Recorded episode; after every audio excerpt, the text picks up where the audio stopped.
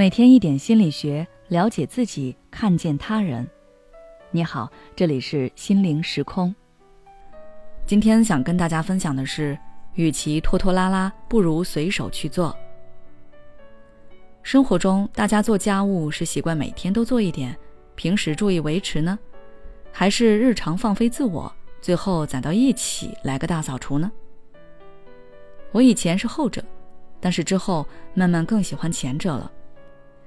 比如做完饭就随手把灶台和抽油烟机擦一下，换下来的衣服如果不洗也不会随意乱丢，会一件一件晾起来，用完东西会放回原位。这样看起来似乎有点麻烦，但是它真的让我感觉省事很多，并且每次打开家门看到家里干干净净、清清爽爽，心情也会很好。不光是在做家务这方面。在其他事情上，我也更喜欢随手去做，而不是拖到最后急急忙忙去做。可能很多人都会说，为什么不能拖到最后去做？反正都是做完了嘛。那下面我就从四个角度来分析一下拖延带给你的坏处。第一，你会浪费更多的时间。我大学有一个室友，他是卡点狂魔，能准点到那绝对不早一分钟。比如说，买好的车票是九点，从学校到火车站坐地铁要五十分钟，那他就准时八点零五出门，八点五十五到火车站，然后狂奔去检票。他一开始确实很幸运，要么是正好赶上，要么是他虽然迟了，但是火车也晚点了。但是后面就没有那么好运了，好几次都没赶上，他不得不去改签。赶上放假高峰期，有时候他得在火车站多等好几个小时。他为了节省那十来分钟的时间，最后却浪费了自己更多的时间。当你把所有的事情都拖到最后一刻，你会发现根本就来不及，只能用其他方法去弥补。第二，你会更加焦虑。大家听过这个梗吗？一支笔，一盏灯，一个夜晚，一个奇迹。说的是很多学生寒暑假都放在临开学的最后一天开始补作业，他们是边哭边骂边写。你说是这样的孩子焦虑呢，还是说平时就带着写的孩子焦虑呢？答案不言自明。而且他们还会经历什么样的焦虑呢？就是每当家长日常问起他们寒暑假作业完成的怎么样时，他们都不得不撒谎以应付父母。撒谎会带来焦虑，没完成自己该做的事也会带来焦虑。而按照日程表完成任务的孩子根本就不会有这种焦虑，他们很自然也很自信，这是爱拖拉的孩子所缺失的。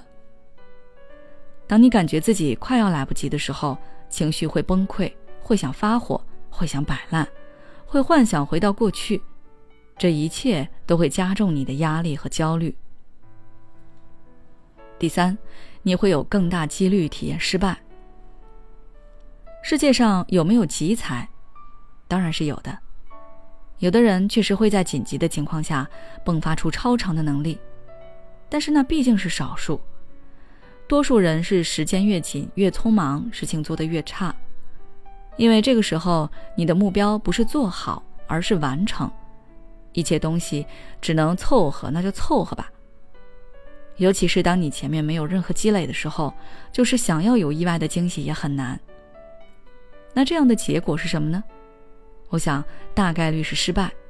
你糊弄事情，事情也就糊弄你。但实际上，你跟其他人一样，也是付出了时间和精力的。最后，别人因为有更充分的准备，所以成功了，而你因为来不及随便凑合，所以失败了。那你这样是不是在浪费自己呢？第四，你会对自己产生怀疑。拖延首先会让你对自己的自律性和执行力产生怀疑，其次，你还会产生“我是不是不如别人”的想法。因为很多时候你是处在竞争环境中的，比如老板问你项目进度如何，你实际上还没开始做，就应付着说快了快了，而听到其他同事对自己负责的项目侃侃而谈，你内心真的是毫无触动吗？表面上你会装作不屑一顾，但心里是不是也会想：我要是也能像他那样就好了。康辉在自己的《忆旧随笔集平均分》里有这么一句话：“该你做的功课提前做也是做，拖到最后做也是做；该你做的事随手做也是做，集中到最后花大量时间精力气急败坏的做也是做。所以别再拖延了，把你要做的事情都安排合理，按部就班的去做，这样你就很主动，也不会惊慌失措，这才是最省力的方法。”好了，今天的分享就到这里了。如果你还想要了解更多相关内容，记得关注我们的公众微信号“心灵时空”，后台回复“拖延”就可以了。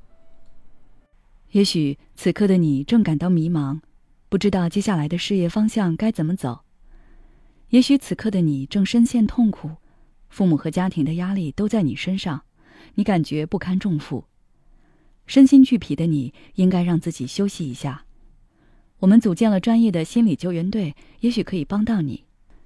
只要你关注“心灵时空”，回复“咨询”，就可以参加我们的心理咨询活动了。